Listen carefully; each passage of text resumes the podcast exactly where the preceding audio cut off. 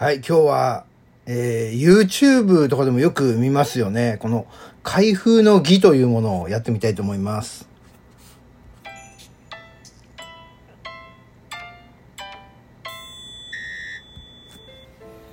はい、皆さんこんにちは。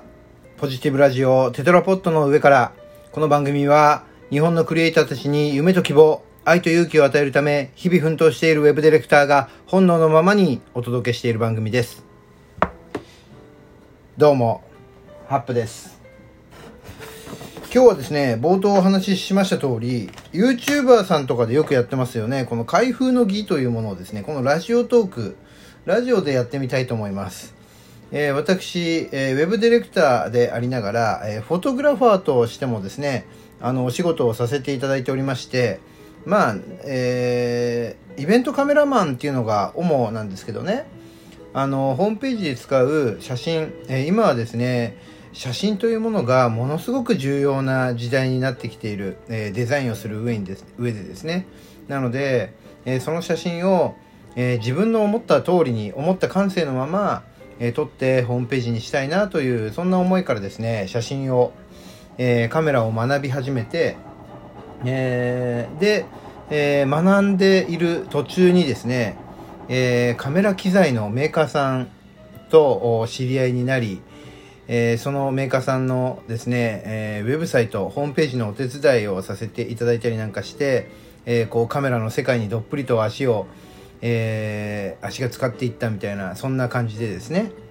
で、えまあなんだかんだと今ではプロカメラマンとしても活動しておりまして、えプロのカメラマンになって3年になりますね。まだまだ3年、えーアマチュアに毛が生えたようなものだというところで、えープロというのはおこがましいですが、えーお客様からお金をもらって写真を撮る以上、え自分がですね、プロという自覚を持って活動しなくちゃいけないなという、そんな思いもあってですね、えお恥ずかしながらと言いますか、え私に写真の依頼をしてくれた方々の、えー期待を込めてですね、えープロというふうに名乗って、えー活動をしております。えーなかなかね、いい写真撮るんですよ、私。うん。評判は、あの、そこそこいいです。まあ、だからといって YouTuber になれたりとか、えーね、この有名なコンテストの審査員をやれるようなそんなレベルみたいなねそこまでのには言っておりませんが、えーただ企業のウェブサイトに使用する写真だとかあとはイメージ写真ですね。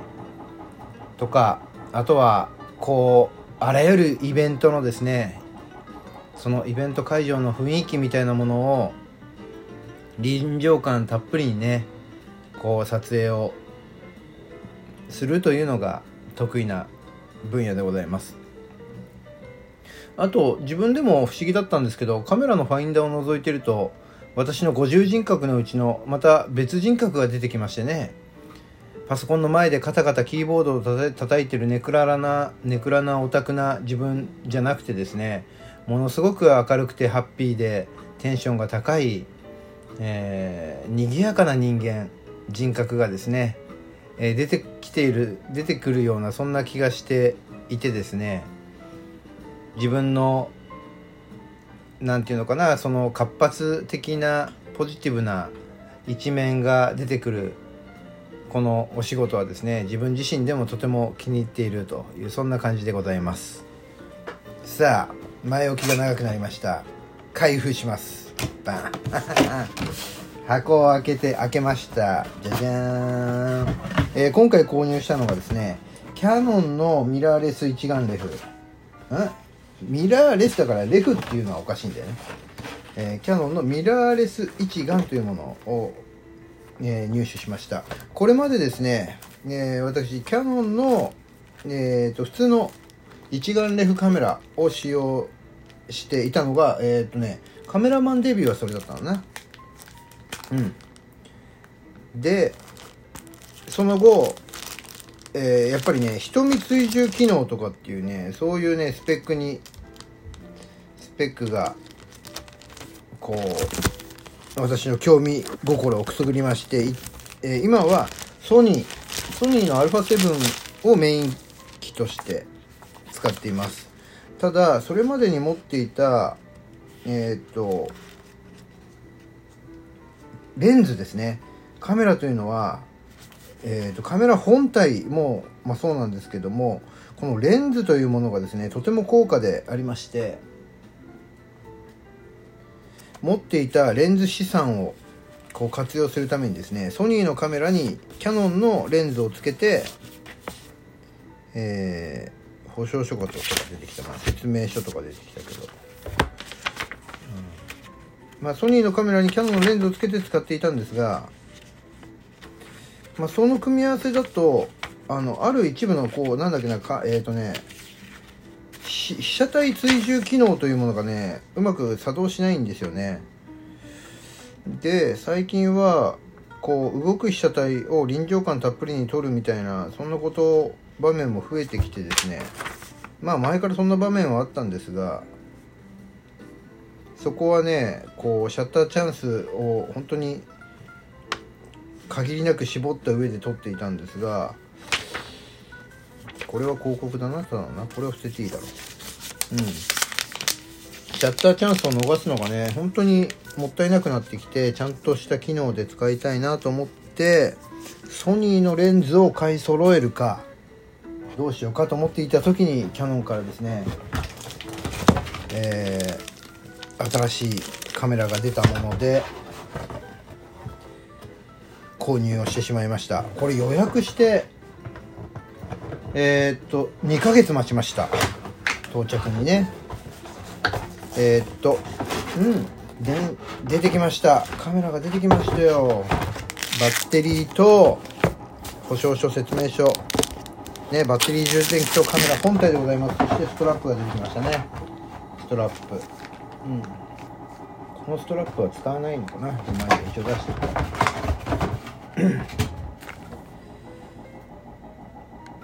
うん。このストラップは使わないからいいやします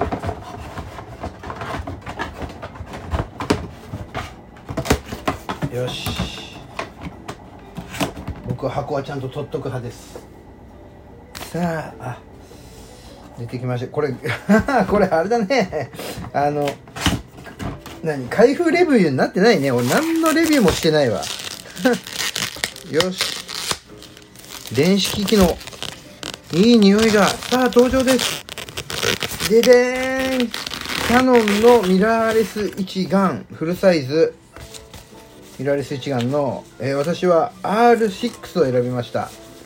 キヤノンといえば R5 というね5という5シリーズっていうのがあれなんですよ。やっぱりえっ、とねフラッグシップになってるんですけど、えー私もね R5 を手に入れようと思ったんですがなんと解像度が高すぎる。4万えーっと4500万画素だったかな。そう。さすがにねそんなにあるあの画素数だとですねあの僕はイベントカメラマンでシャッターをひたすら切るので1回の撮影で普通に500枚とか切るんですよ。でその500枚を吟味しながら現像処理をかけるとなると4万4500万画素もあるとねこれはねもうパソコンのハードディスクがもう大変処理が大変になってきてね作業が進まんということで、えーこれはね2000万画素かな？2000万画素ってことはさ4000ピクセル ×5000 ピクセルぐらいでしょ。でね。比率がおかしいね。4500ピクセル ×4000 ぐらいかな。そうやな。あ逆か。5000ピクセル ×4000 ピクセルぐらいの。そんな感じか。うん。ね2000万画素。で、えパソコンウェブサイトとかで使うやつだと横幅が今だとねフルワイドであのレイアウトするような写真でもね1400ピクセルぐらいでやるんですよね。だからえっ、と横幅が5000ピクセルあったとしたら約3分の 1? だね。うん3分の1以下だね。のあの解像度で表現するので。なのでそんなにね高解像度は僕はいらないんですよね。うん。でレスポンスが遅くなる方が嫌だからね。なので R6R6 にしました。僕が一眼えっ、とねカメラデビューをした時はミラーレスじゃなくて普通の一眼レフカメラの時はね、えー 6D というキャノン 6D でデビューをしたので僕はねなんかこのフラッグシップの5シリーズよりも6シリーズの方が合ってるのかな自分にね。うんそんな気がしていますね。はい。まあそんなところも多分相性とかねそういうものがあるんでしょう。私にはこの6シリーズがちょうどいいぐらいの感じですね。はい。というところで本体が出てきました。うわかっけえな。ボディかっけえな。ちっちゃ。わおいいじゃん。いいじゃん。何このコンパクトさ。これさ。へえこれ小さすぎてさあれだね。プロっぽく見えないね。やっぱさプロが持ってる機材っていうのはさごっついっていうイメージあるじゃん。全然ごっつくないよ。なんか普通のファミリーがさ持ってるようなそんな感じのカメラ。すげえなこんなことになってんだね今ね。うーんなるほどね。これで本体が出てきたぞ。そして次に、えーレンズ。マウントアダプターも買ったんだよな。これマウントアダプターこれマウントアダプター何に使うかっていうとあそうだそうだ。バッテリーもね予備バッテリー。あ時間になっちゃう？あもう12分12分って早いね。もう終わりそうです。ちょっと途中で切れちゃいますがお願い。